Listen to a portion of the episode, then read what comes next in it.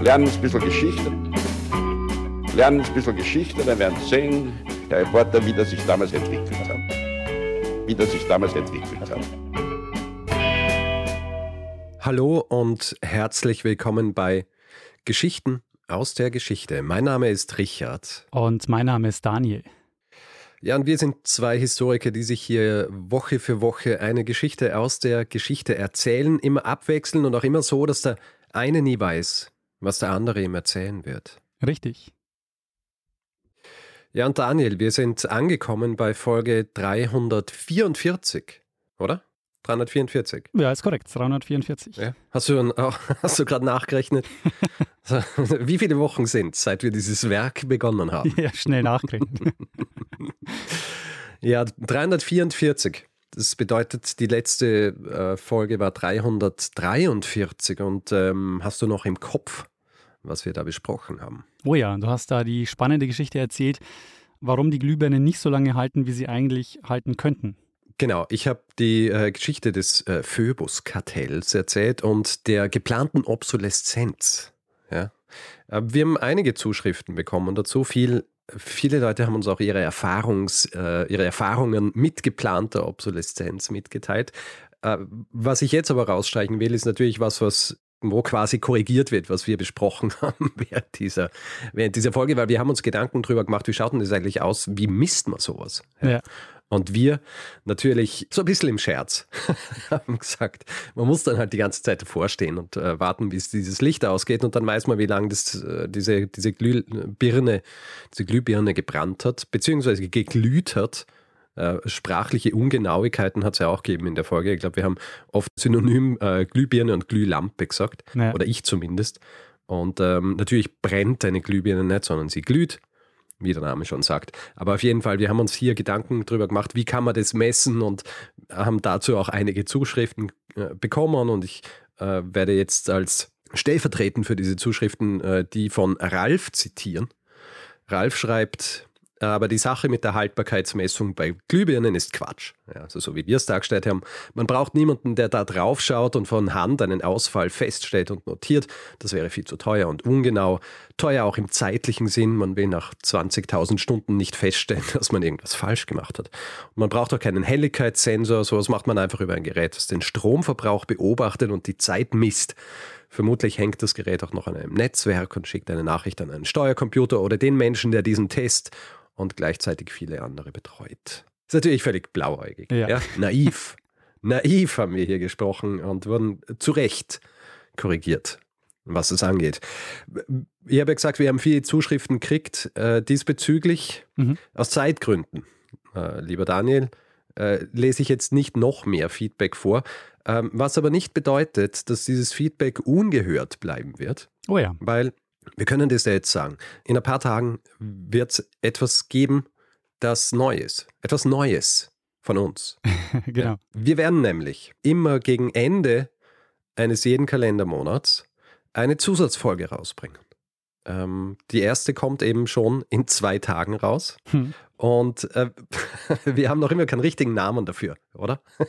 Wir, wir haben einen Working Title und der Working Title ist die Feedback-Folge. Was wir nämlich ähm, äh, geplant haben, weil wir im Laufe der Zeit das Feedback, je mehr Leute uns gehört haben, desto mehr Feedback kriegen wir, was bedeutet, dass diese, dieser Teil, in dem wir uns jetzt gerade befinden, in dieser Folge immer länger wird. Und die Leute wollen ja eigentlich Geschichten hören. Ja? Andererseits haben wir auch Zuschriften gekriegt von Leuten, die gesagt haben, sie mögen das auch, wie wir äh, über das Feedback sprechen und so weiter. dann haben wir uns gedacht, machen wir eine eigene Folge einmal im Monat, wo wir ein bisschen ausführlicher über das Feedback, das wir erhalten haben, zu den vorherigen Folgen dieses Monats sprechen werden. Ganz genau. Und das ist aber noch nicht alles. Nee. Ja, weil wir haben uns. weil ich dir gesagt habe, äh, ich will nicht eine reine Laberfolge machen. Es muss schon auch genau. äh, inhaltlicher Mehrwert kommen, den es so vorher noch nicht gab. Aha. Und äh, erklär mal, was das dann sein wird, dieser Teil. Ähm, wir werden dann für jede Folge einen Experten oder eine Expertin dazu holen, die ein Thema vertieft oder irgendein Thema mitbringt, über das wir dann noch sprechen. Genau, also entweder zu einer Folge, die in diesem Monat äh, äh, gelaufen ist, wo wir keinen Experten oder eine Expertin hatten.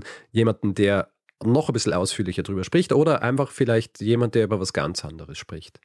Aber in erster Linie geht es darum, dass wir auch äh, andere Leute zu Wort kommen lassen wollen. Genau, und ein paar Themen behandeln, die wir so mit Folgen vielleicht nicht so einfach unterkriegen. Genau. Wo es auch für uns äh, vielleicht zu schwierig wäre, uns so rein zu vertiefen, dass wir mit einer gewissen Autorität drüber sprechen können. Äh, deswegen überlassen wir das dann lieber jenen, die das tatsächlich können weil sie sich ähm, viel länger als wir damit beschäftigt haben. Genau. Geplant ist, dass diese Folgen immer äh, jeden letzten Freitag im Monat erscheinen. Ist das richtig, Richard? Äh, habe ich mir auch gedacht, aber dann habe ich mir gedacht, was ist, wenn der letzte Freitag äh, im Monat so sehr früh ist? Ah, stimmt. und wir dann, äh, wir dann äh, Planungsprobleme kriegen. Deswegen, äh, der Tag ist, glaube ich, den, da legen wir uns nicht fest, aber es erscheint eben immer gegen Ende des Monats, würde ich sagen. Sehr da müssen wir ja auch nicht irgendwie. Es ist dann immer eine kleine Überraschung. Wann kommt die Feedback-Folge? genau, und wer eben äh, nur die Geschichten hören will, der überspringt einfach die Feedback-Folge und alle, die uns ein bisschen mehr reden hören wollen, die äh, laden sich dann die Folge auch. Genau, so haben wir das, äh, können wir das schön äh, ähm, aufteilen und die Leute holen sich aus unserem Podcast einfach die Dinge, die sie interessieren und äh, den Rest, den ignorieren sie einfach. Sehr schön. Äh, ein kurzes Feedback würde ich aber gerne noch erwähnen zur Folge, die ich gemacht, also zur vorletzten Folge, ähm, mhm. wo es um das Blutbad von Stockholm ging. Mhm. Ähm, einigen ist vielleicht aufgefallen, dass wir in der letzten Folge äh, kein Feedback hatten. Das lag daran, dass wir ähm, einen Live-Auftritt hatten, äh, unseren ersten Live-Auftritt in Hamburg. Mehr mhm. dazu ähm, erzählen wir dann in der Feedback-Folge. Aber äh, ich würde trotzdem gern äh, zwei Punkte aufgreifen, die gekommen sind.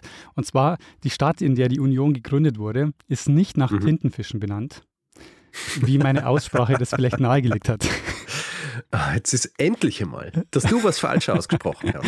Es ist ah, ein schöner Tag. Kalmar. Also die Stadt wird auf der ersten Silbe betont und äh, nicht der Kalmar. Genau. Aha, Darauf hat äh, mich unter anderem Jörn hingewiesen. Und äh, Jonas hat uns nicht nur ins Vasa-Museum eingeladen, sondern auch noch eine interessante Geschichte dazu erzählt, nämlich äh, am Stortori jetzt, dem Platz, wo das Ganze passiert ist, da steht ein rotes Haus mit weißen Ziegeln. Mhm. Und äh, dieses Haus ist 1650 gebaut worden und die weißen Steine wurden zu Ehren der Hingerichteten eingebaut. Insgesamt sind es 92 weiße Steine, die da verbaut wurden.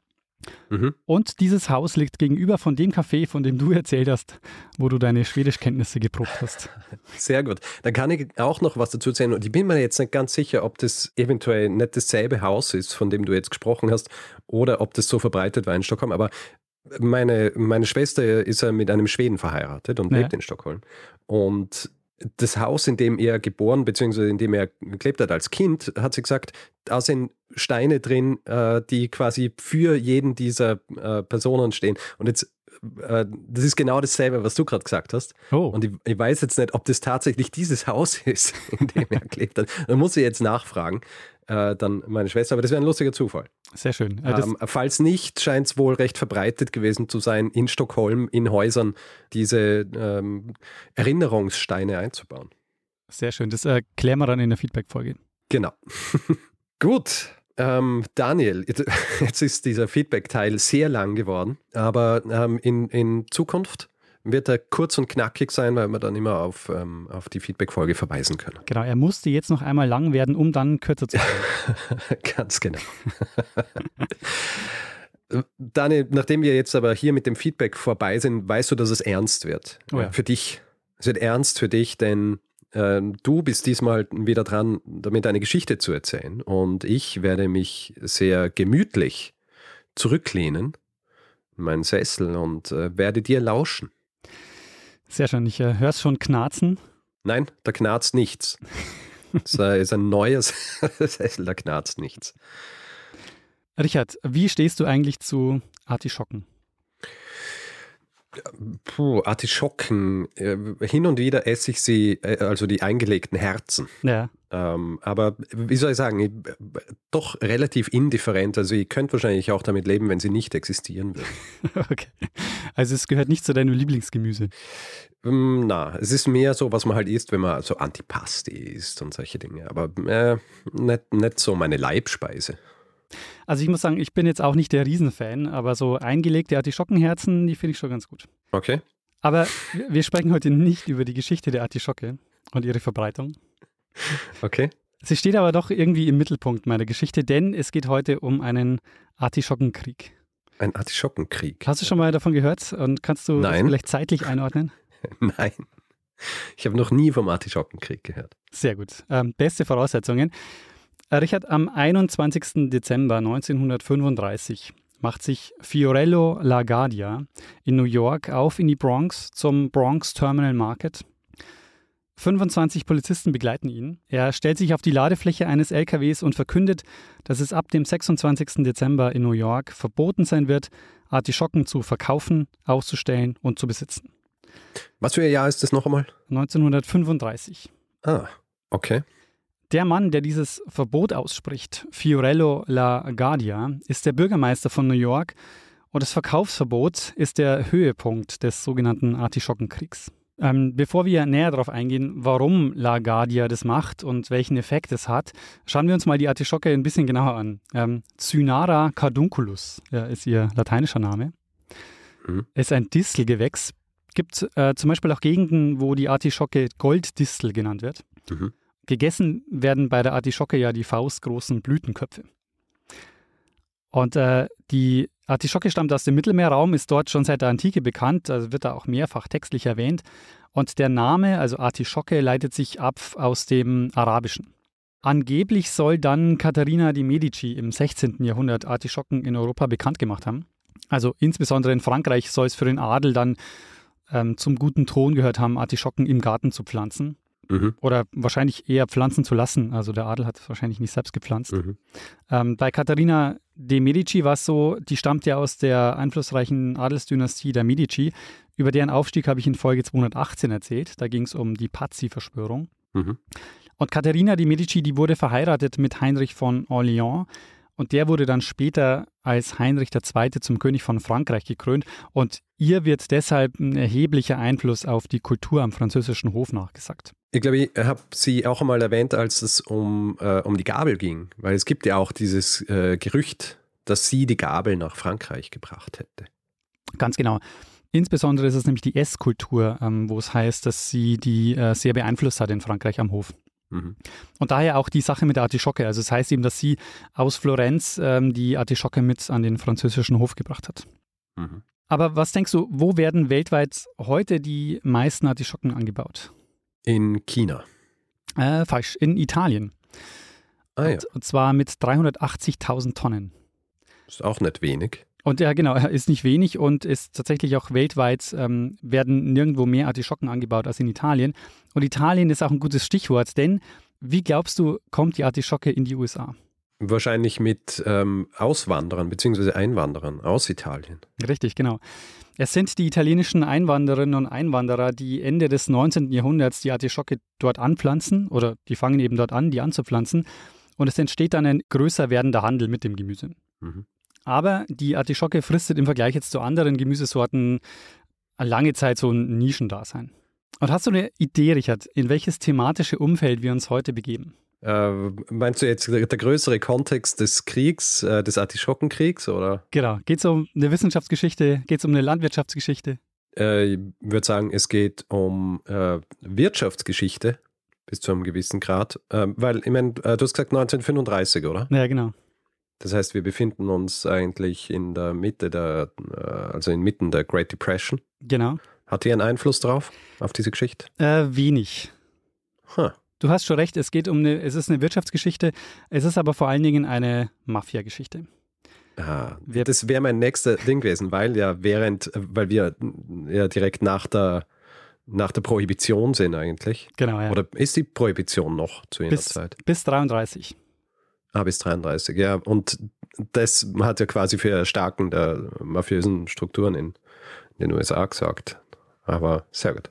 Die Prohibition hat auch einen gewissen Einfluss auf unsere Geschichte, aber keinen direkten Einfluss. Wir werden es nachher noch ähm, uns genauer anschauen. Aber genau, wir sprechen heute über ähm, die Mafia und es geht um organisierte Kriminalität. Das ist der Kontext des Artischockenkriegs. Ah, okay. Und du erinnerst dich vielleicht äh, noch an meine Folge über Joseph Petrosino und die Black Hand. Das war Folge Ja, 285. Habe ich direkt dran denken müssen, als du von Mafia wolltest sagen, du bist ja kein äh, Neuling, was Mafia-Geschichten angeht in unserem Podcast. Und bei der Folge, da waren wir so um 1900 und haben uns die Anfänge der Mafia angeschaut. Also die Anfänge der Mafia in, äh, in den USA. Mhm. Und heute sind wir 30 Jahre später, also um 1930, und da haben sich schon einige Mafia-Clans etabliert in den USA. Und der entscheidende Gegner der Mafia ist diesmal kein Polizist, wie damals Petrosino, sondern der Bürgermeister Fiorello LaGuardia, von dem ich am Anfang schon erzählt habe. Mhm. Es ist der LaGuardia, nach dem dann auch der Flughafen benannt wurde. Ganz genau, genau. Nach äh, LaGuardia ist der Flughafen benannt in New York. Also eine der Flughäfen, muss man sagen. Ja. LaGuardia hat sich nämlich zur Aufgabe gemacht, die organisierte Kriminalität in der Stadt zu bekämpfen. Und wie und warum bekämpft er jetzt die Kriminalität in der Stadt mit einem Artischockenverbot? Ähm, und war er damit erfolgreich? Äh, darum wird es jetzt gehen. Sehr gut. Also es ist so, die italienischen Einwanderinnen und Einwanderer beginnen damit Artischocken anzubauen. Und wo machen sie das? Hast du eine Idee? Naja, wahrscheinlich New York State. Äh, nein. Oder New Jersey. Na, die klimatischen Bedingungen an der Ostküste sind nicht gut genug. Ah, dann wohl im Westen. Ganz genau, und zwar äh, ganz weit im Westen in Kalifornien. Und zwar ist es so, der Anbau der Artischocken konzentriert sich vor allem in einer Gegend, nämlich der Küstenstadt Half Moon Bay. Die liegt ungefähr 40 Kilometer südlich von San Francisco. Mhm. Aber Beliebt waren die Artischocken natürlich vor allem bei den italienischen Auswanderern und von denen gab es viele an der Ostküste, also in New York oder New Jersey. Und deshalb beginnt um 1900 ein Artischockenhandel von der West- an die Ostküste. Und äh, also der Weg, den das Gemüse in den USA zurücklegen musste, war einigermaßen weit und das wirkt sich natürlich auf den Preis aus. Und was sich auch auf den Preis auswirkt, die Artischockenfarmer tun sich zusammen und organisieren ab 1917 den Vertrieb gemeinsam über die Half Moon Bay Artichoke Association. Und das führt dazu, dass die Artischocke eine phänomenale Gewinnspanne hatte, weil die fast den kompletten Handel dominiert haben. Mhm. So als Beispiel, du konntest in San Francisco dir auf dem Markt eine Artischocke für einen Nickel kaufen, also für 5 Cent. Und was glaubst du, hast du in New York zahlen müssen für eine Artischocke? Ähm, wahrscheinlich einen halben Dollar. Nee, einen ganzen Dollar, also einen Dollar. Ui. Das heißt, mhm. ähm, die Preisspanne war, war wahnsinnig hoch und es war ein sehr lukratives und gutes Geschäft. Mhm. Und das bekommt ein Mann mit, der bekannt werden wird als der Artischockenkönig. The Artichoke King, äh, Ciro Terranova. Also Ciro Terranova ist 1888 in Sizilien geboren und gehört also zu einer Generation, die noch direkten Bezug zu Italien hatte. Und er war verwandt mit Giuseppe Morello und war vermutlich sein Halbbruder. Und der Giuseppe Morello, der könnte dir bekannt vorkommen aus der Petrosino-Folge. Ähm, das ist nämlich der, der die Morello-Familie begründet hat. Okay. Und um es noch ein bisschen komplizierter zu machen, heute wird die als Genovese-Familie bezeichnet und das ist eine von fünf US-Cosa Nostra-Familien, also die es heute noch gibt, die Genovese-Familie. Und äh, der Morello begründet die und der Terranova ist sein Halbbruder. Okay.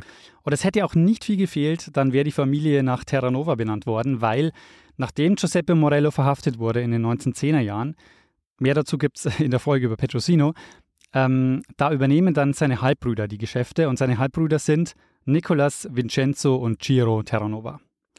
Mhm. Und gerade jetzt in der Zeit, in der jetzt unsere Geschichte spielt, so in den 1920er und 1930er Jahre, das ist die Zeit, in der sich die Familien etablieren und dann auch arrangieren, weil es kommt da zu einigen tödlichen Auseinandersetzungen. Diese Gangs kämpfen im sogenannten Krieg von Castellamare gegeneinander. Man geht davon aus, dass bei diesen Auseinandersetzungen um die zehn Gangmitglieder getötet wurden.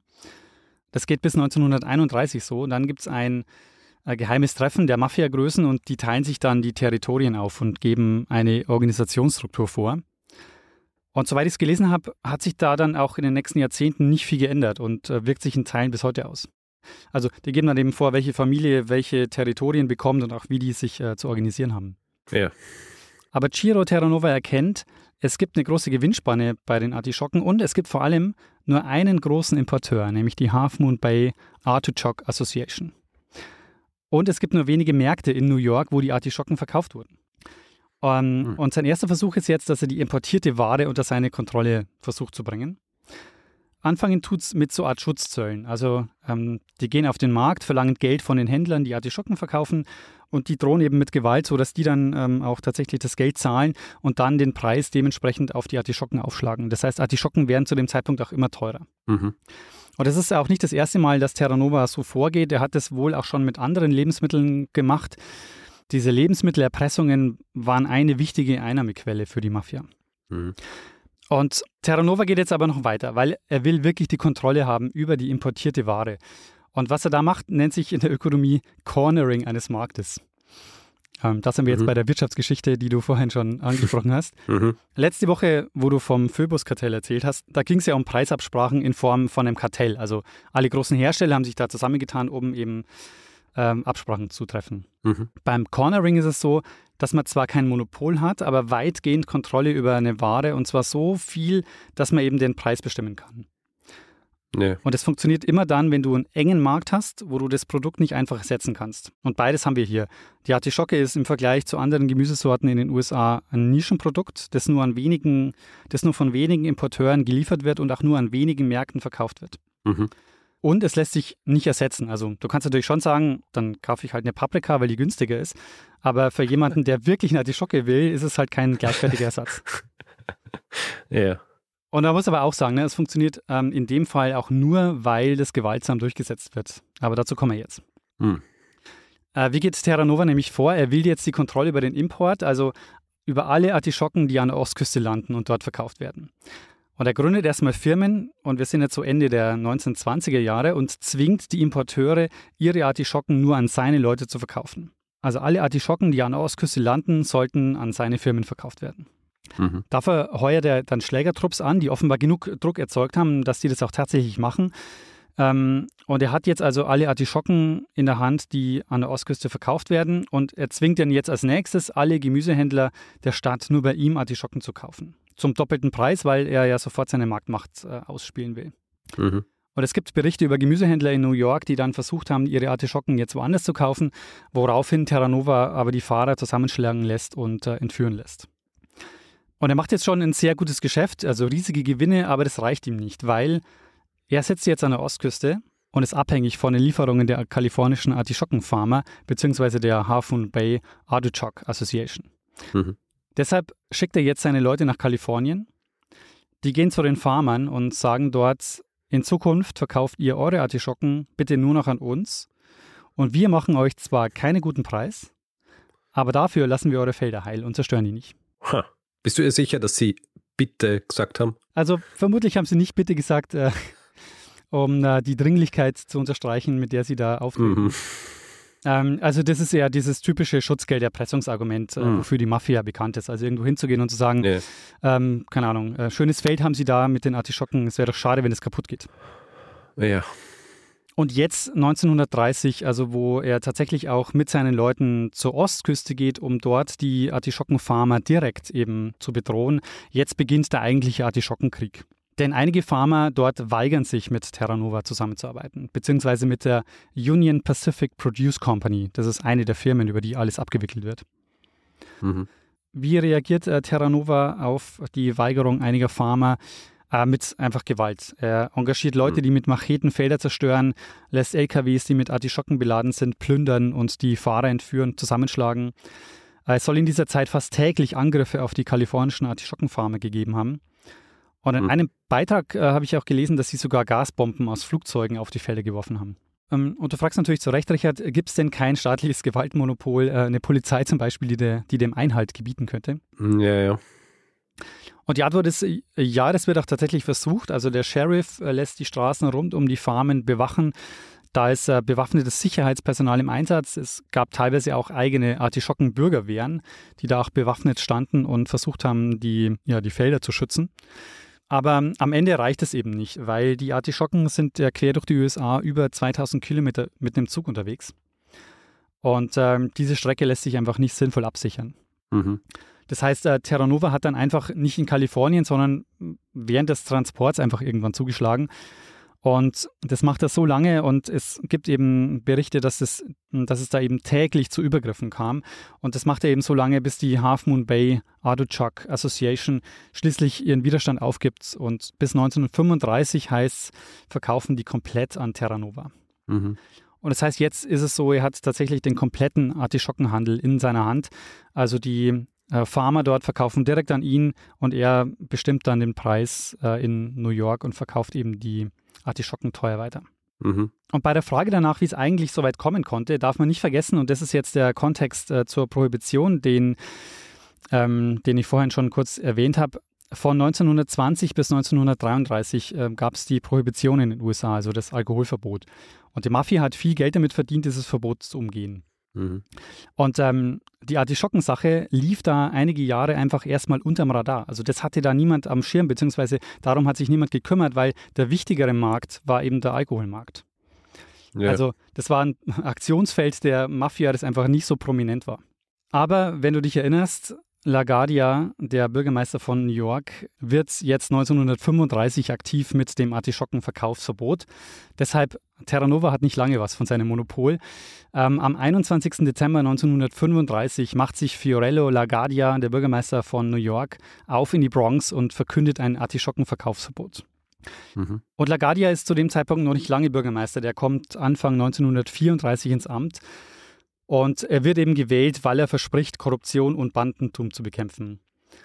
Und er selber ist in New York geboren, aber seine Eltern kommen aus Italien. Er hat dann Jura studiert und macht erstmal auf Bundesebene Karriere. Er wird ins Repräsentantenhaus gewählt und erst 1933 dann kehrt er wieder zurück nach New York. Und er verspricht dann eben den Kampf gegen die organisierte Kriminalität ähm, und wird dann gewählt und beginnt auch tatsächlich damit. Also er macht es dann sehr publikumswirksam. Und das mhm. Artischockenverbot ist halt eben eines dieser Beispiele. Denn LaGuardia, der wusste ganz genau, wie man sich in Szene setzt und wie man viel Aufmerksamkeit erregt. Hm. Und das Artischockenverbot ist ein gutes Beispiel dafür. Er war nämlich mit 25 Polizisten vor Ort und nicht nur das, äh, mit zwei Trompetern. Und diese beiden Trompeter, die haben dann eben für Ruhe gesorgt. sind wie so Herolde. genau. mhm wie so Herolde haben die eben ähm, in die Trompete geblasen. Alle haben, äh, waren überrascht, haben zugehört. Äh, LaGuardia ist auf den LKW, das war so ein Gemüse-LKW, ist auf die Ladefläche gestiegen und hat dann verkündet äh, vom LKW, dass es jetzt dieses Verbot geben wird und es wird eben ab jetzt, also ab, ab dem 26. Dezember, wird es verboten sein, Artischocken zu besitzen und zu verkaufen. Mhm. Und LaGuardia ruft dann auch vom LKW, I want to make it clear that the merchants and workers of the Bronx market are honest and hardworking citizens. I want it clearly understood that no bunch of racketeers, thugs, and punks are going to intimidate you as long as I am Mayor of New York. Also er sagt, keine Sorge, ich weiß, ihr seid hart arbeitende Leute, ihr braucht aber keine Angst haben vor den Mafiaschlägertruppen, solange ich Bürgermeister hier bin. Mhm. Und LaGuardia stand übrigens auch in Kontakt mit Edgar Hoover. Den Namen kennst du wahrscheinlich, oder? Ja. J. Edgar Hoover, der FBI Edgar Hoover, oder? Genau, der, äh, der zu dem Zeitpunkt gerade das FBI aufgebaut hat. Also das FBI gibt es seit März 1935. Mhm. Und der Hoover war der erste Direktor des äh, Federal Bureau of Investigation, das äh, eine landesweite Sicherheitsbehörde ist. Und äh, wieso kommt eigentlich Hoover mit, den, mit dem FBI hier ins Spiel? Weil es über die Staatsgrenzen hinweg ist. genau. Oder? Genau, das liegt nämlich daran, dass die kalifornischen Farmer sich offiziell beschweren und sagen, wieso werden wir hier eigentlich von New Yorker Gangstern terrorisiert? Mhm. Ähm, dadurch wird es eben als bundesstaatenübergreifendes Verbrechen gewertet, weshalb das FBI hier ähm, ja auch zuständig ist. Schau, das lernt man, wenn man viel äh, fernsieht. Wann genau. kommt das FBI dran? Ja? Genau. Das ist, sobald jemand über Bundesstaatsgrenze tritt, kann man sagen, so, jetzt kommt das FBI. Und die Leute in den Staaten selber sind immer ähm, genervt davon, wenn das FBI auftritt. ja, natürlich. Die lokale Polizei so, ach, glaubt ihr, wir können das nicht selber? genau. Und in dem Fall ist es tatsächlich so, ich habe einen interessanten Brief gelesen. Ähm, der Hoover, der schreibt nämlich dem LaGuardia, ähm, dass eben die Farmer ihn um Hilfe gebeten haben und der Hoover schreibt ihnen zurück und sagt, naja, die Farmer, die sollen halt an unabhängige Großhändler verkaufen. Dann hat sich das Problem gelöst. Und der mhm. LaGuardia, der spricht dann mit den Farmern und die Farmer sagen dann, nee, wir haben hier so viel Gewalt erfahren, das riskieren wir nicht. Ähm, und antworten ihm dann, we want a vigorous federal cleanup of this transcontinent racket. Also wir wollen, dass die Bundesbehörden hier mal tätig werden und aufräumen und, und helfen. Ja.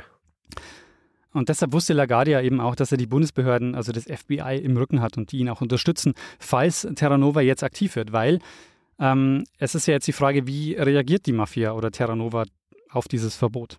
Mit dem Verbot beendet er natürlich sofort das lukrative Artischockengeschäft von Terra Nova und setzt halt auch ein starkes Zeichen. Aber gleichzeitig bleibt er nicht dabei. Also eine Handvoll seiner Leute, also die, eine Handvoll von äh, Terra Novas Leuten, die werden dann von der New Yorker Staatsanwaltschaft angeklagt. Mhm. Äh, unter anderem wegen Nötigung und Sachbeschädigung. Und darum kümmert sich übrigens der Thomas Dewey den LaGuardia zum Sonderankläger von New York macht, als er ins Amt kommt. Und äh, der Thomas Dewey, das ist so sein Spezialmann in der Justiz im Kampf gegen die organisierte Kriminalität. Mhm. Also die Leute, die da verhaftet werden, da kommt es auch zu äh, einigen Verhandlungen. Es dauert ein paar Jahre, aber die einigen sich dann letztlich auf einen Deal. Und alle, die da verhaftet wurden, werden dann letztendlich auch zu Haftstrafen verurteilt. Mhm. Im New York Times Artikel, den ich dazu gefunden habe, äh, ist, ist da die Rede von einem Artichoke Trust, der da zerschlagen wurde.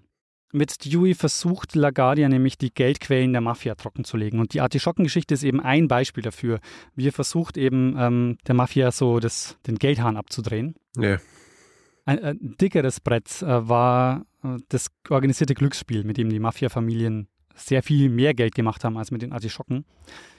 Mhm. Ähm, insofern waren die Artischocken halt nur so ein Punktsieg, aber einer, der sehr viel Aufmerksamkeit erregt hat und der LaGuardia eben auch viel Respekt eingebracht hat. Weshalb das auch ein sehr geschickter Schachzug von ihm war. Weil es war eine Zeit, und das ist jetzt so der größere Kontext der Geschichte, das war eine Zeit, in der in New York viele das Gefühl hatten, dass die Mafia die Stadt fest in der Hand hat und sie kontrolliert. Mhm. Und diese Aktion, die hat ihm viel Publicity eingebracht. Also die wird von einem Autor, den ich gelesen habe, äh, in einem Text als Polittheater bezeichnet. Also diese Artischockengeschichte, die ähm, hat die mafiösen Strukturen nicht wirklich verändert, aber die war halt ein starkes Signal an die Öffentlichkeit. Mhm. Ähm, außerdem wird gegen die äh, Union Pacific Produce Company äh, eine erfolgreiche Kartellklage eingereicht. Und ähm, auch da wird eben dann dieses, äh, dieses Geschäft dann eben ähm, ja, kaputt gemacht. Mhm. Eine Frage, die du dir vielleicht stellst, ist, warum wurde eigentlich Terranova bei der Aktion nicht verhaftet? Hm, ja, ich meine, äh, ich stelle es mir nicht wirklich, weil ich immer davon ausgehe, dass sich äh, die Leute ganz oben irgendwie schadlos halten und nicht so direkt involviert sind, dass man ihnen was nachweisen kann. Naja, stimmt. Gerade bei der Mafia, die ja nicht so besonders transparent arbeitet. Hm. Aber vermutlich lag es daran, dass er schon ein bisschen außen vor war zu dem Zeitpunkt und die nächste Generation übernommen hat. Mhm. Es ist einmal die Rede von Joseph Castaldo. Das, und das ist eine von denen, äh, die auch verhaftet wurden. Und der Autor Mike Dash, der geht davon aus, dass Castello schon 1931 die Geschäfte übernommen hat von Terranova. Mhm. Aber es ist halt immer schwierig bei der Mafia das nachzuvollziehen, weil die natürlich solche Sachen nicht nach außen kommuniziert hat. Ja, ja. Aber was halt auffällt, ist, dass Terranova nicht verhaftet wird bei der Aktion und äh, Dash geht äh, weiter davon aus, dass Terranova von der Mafia-Familie dann aufgefordert worden ist, 1936 in Rente zu gehen. Und er ist nämlich auch der einzige der Morello-Terranova-Familie, der im Bett stirbt, nämlich 1938 nach einem Schlaganfall. Mhm. Was ist jetzt die Folge der Aktion? Also, ähm, nachdem LaGuardia das Verbot verkündet, trauen sich die kalifornischen Farmer sofort äh, nicht mehr an Terranova zu verkaufen, beziehungsweise an die Union Pacific Produce Company. Ähm, der Mafiahandel mit den Artischocken bricht äh, sofort zusammen und gleichzeitig steigt die Nachfrage nach Artischocken in New York massiv. Vorher waren Artischocken vor allem bei den italienischsprachigen Gruppen beliebt und es ändert sich jetzt schlagartig. Alle in New York kennen Artischocken und wollen jetzt Artischocken haben. Also es war eine wahnsinnig verkaufsfördernde Maßnahme. Ja. Und drei Tage später endet jetzt auch schon wieder das Verkaufsverbot. Ähm, LaGuardia sichert den Händlern zu, dass sie frei sind in der Wahl, wo sie, ihre, äh, wo sie ihr Gemüse beziehen und verspricht eben auch den Schutz vor Schlägen und Zerstörungen. Ähm, das funktioniert auch, da kommt tatsächlich auch nichts nach. Und äh, die Zeitungen waren jetzt voll von Rezepten mit Artischocken und Tipps für die Zubereitung. Und das geht noch viel, viel weiter. Ja. Also LaGuardia ist jetzt Teil einer Artischockenkampagne, bei der Restaurants ermutigt werden, das Gemüse mit auf die Speisekarte zu nehmen. Äh, es gibt zum Beispiel die Kaffeekette Willow. Mit der wird vereinbart, die haben, glaube ich, so 18 Filialen in ganz New York. Und mit denen wird vereinbart, dass es eine Artischockenwoche geben wird, eine Artichoke Week. Mhm. Oder die sollen eben zeigen, dass die Artischocke jetzt kein Luxusgemüse mehr ist, sondern ähm, dass die sich jetzt alle leisten können. Mhm. Und das ist echt eine groß angelegte Kampagne. Also die von Willow, die schreiben dann an das Bürgermeisterbüro Every food editor in town, every columnist, the newsreel and photo services, as well as radio, will be brought into play to stimulate every New Yorker. Also. Hast du irgendwie so nachgeschaut, ob du Zeitungsberichte irgendwie gefunden hast aus der Zeit, wo sie irgendwie massiv über Artischocken schreiben, oder? Äh, das habe ich nicht gefunden, aber es gibt äh, tatsächlich sehr viele ähm, Berichte über Artischocken zu dem Zeitpunkt. Also Aha. auch so, ähm, also, äh, es gibt dann zum Beispiel einen Verleger, der arbeitet mit dem Lagaria zusammen, der ein Rezeptbuch rausbringt und sowas. Ja. Genau, und ja, damit äh, endet der Artischockenkrieg, weil Terranova und seine Leute eben, die unternehmen jetzt keinen Versuch äh, mehr, die Kontrolle über den Verkauf wiederzubekommen. LaGuardia ist dann übrigens noch bis 1945 Bürgermeister, also der kam dann auf drei Amtszeiten. Mhm. Und das Besondere jetzt bei den Artischocken ist, dass, dass hier diese mafiösen Strukturen bekannt geworden sind und zerschlagen wurden. Ähm, weil wir können eben davon ausgehen, dass es auch bei anderen Lebensmitteln so passiert ist. Ähm, LaGuardia zum Beispiel macht auch was Ähnliches nochmal mit dem Fischmarkt, äh, wo es auch so ähnliche Verkaufspraktiken gab. Der wird, da wird's auch ein, da gibt es auch ein kurzzeitiges Verkaufsverbot und versucht eben dann äh, diese, die Mafia-Strukturen dazu zerschlagen. Aber das war dann eben nicht mehr so publikumswirksam wie bei der Artischocke.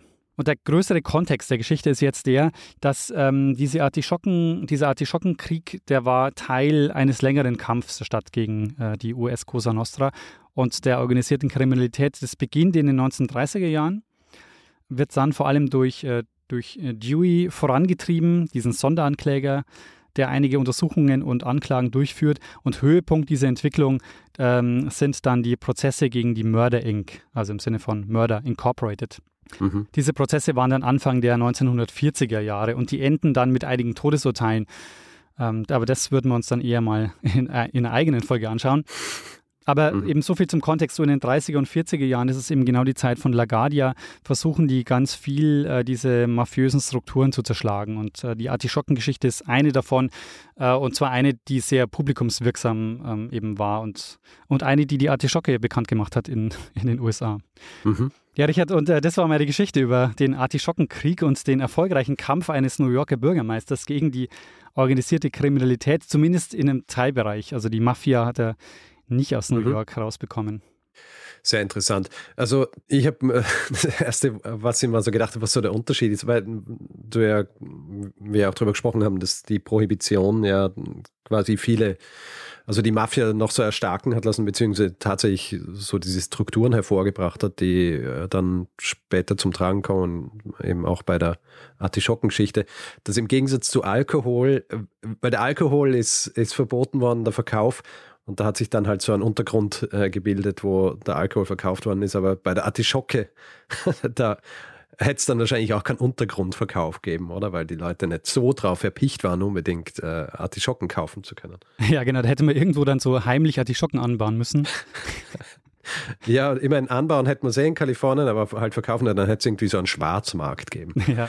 Wo die Leute dann so, wo jemand so sein, seinen Mantel aufmacht und es hängen etliche Artischocken, Artischocken dran. Sich so bedienen. Aber ja, äh, na, aber das ist, ich finde das auch äh, so faszinierend, weil es halt auch aufzeigt, dass so diese mafiösen Strukturen, dass äh, es da nicht unbedingt um in erster Linie um Sachen gehen muss, die, die grundsätzlich illegal sind, sondern dass es schon ausreicht, dass sie sich einfach irgendwo draufsetzen und dann einfach beginnen, die, die gesamten Strukturen zu übernehmen. Ja, genau. Ja. So, so wie sie es da halt auch gemacht haben und das eben machen können, indem sie mit, äh, mit Gewalt drohen oder tatsächlich auch Gewalt ausüben.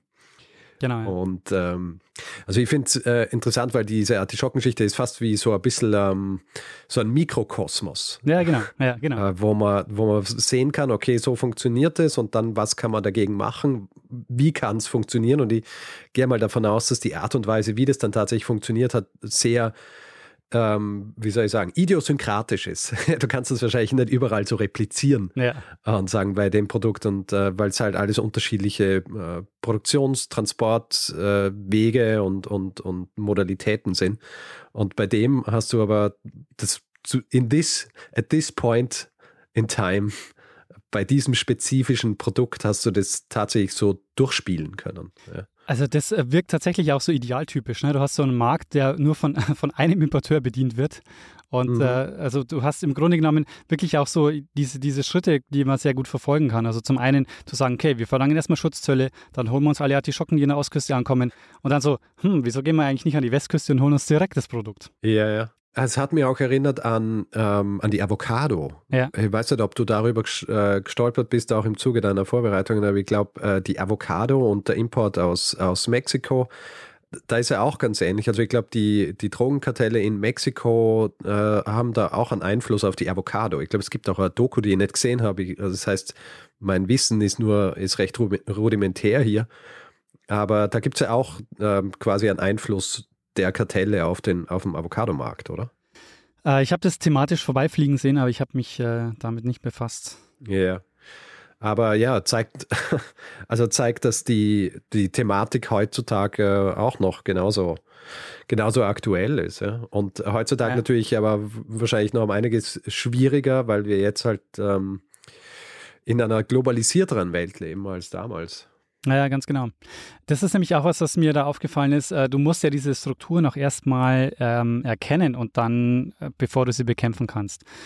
Mhm. Und ähm, ich meine, der hat ja, der Terranova hat ja einige Unterfirmen gegründet und so. Also das heißt, ähm, du musst auch erstmal diese, ähm, ja, du musst auch erstmal erkennen, wie das, wie das funktioniert. Also es gibt eben einige Lebensmittelmärkte, man geht eben davon aus, dass es äh, noch bei, einen, bei einigen anderen Lebensmitteln auch so war, aber man weiß es eben nicht, weil das eben äh, ja. ja nicht bekannt geworden ist. Sehr, sehr interessant, sehr erhellend auch, äh, und ich habe noch nie gehört von, den, von, von diesem Artischockenkrieg. Sehr gut.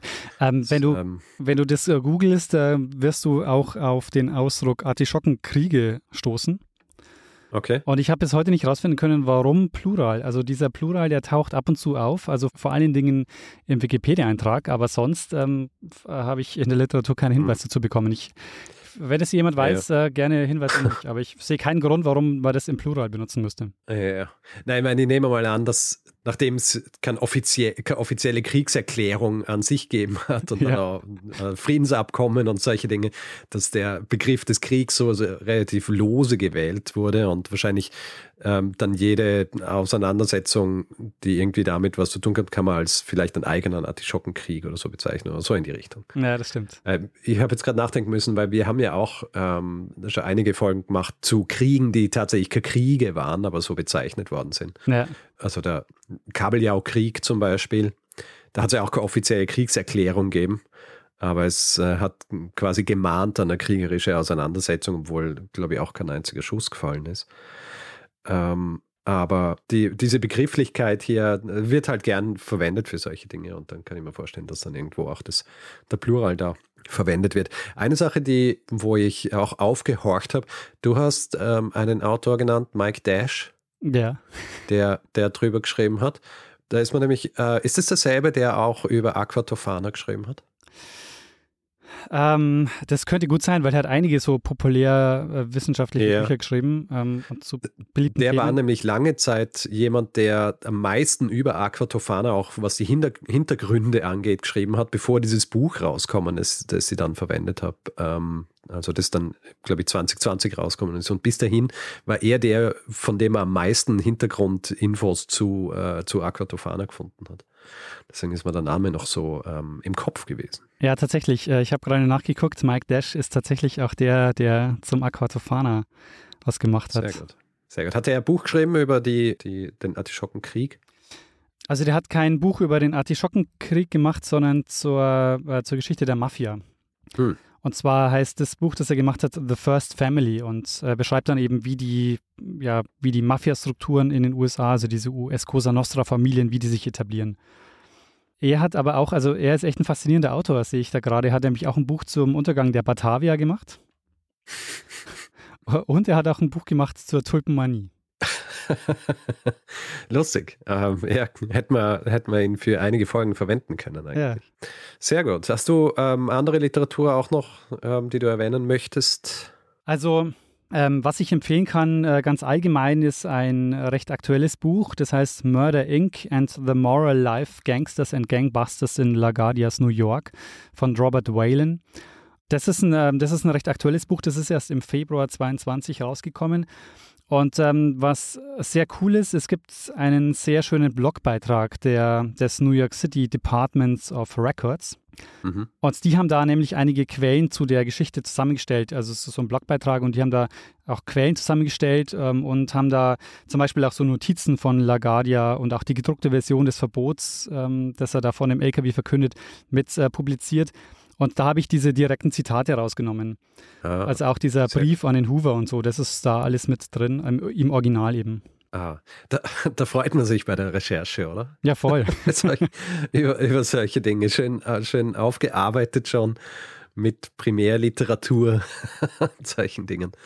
Großartig. Ja, weil das sind Einblicke, die würde man sonst nicht bekommen. Also zum Beispiel dieser Buch ja, ja. Äh, von LaGuardia Hoover, das gibt einem nochmal so einen Einblick, ähm, den, man, den man sonst in einem Buch eigentlich nicht bekommen würde, weil das, ja. Mhm. Ja. Hoover selber ist ja auch eine, eine, sehr faszinierende Persönlichkeit. Der ist ja, der ist ja berühmt gewesen dafür, dass er, dass er über jeden eine Akte gehabt hat. Gell? Also, ähm, dass er alle Geheimnisse gekannt hat, quasi der Leute.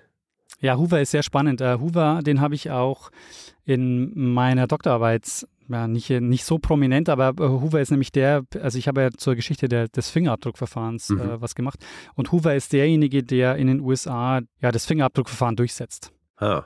Mhm. Und, ähm, deshalb äh, habe ich so ein bisschen was über den gelesen oder so. Und der wäre natürlich auch mal was für eine Folge. Mhm. Müssen wir jetzt beide vergessen.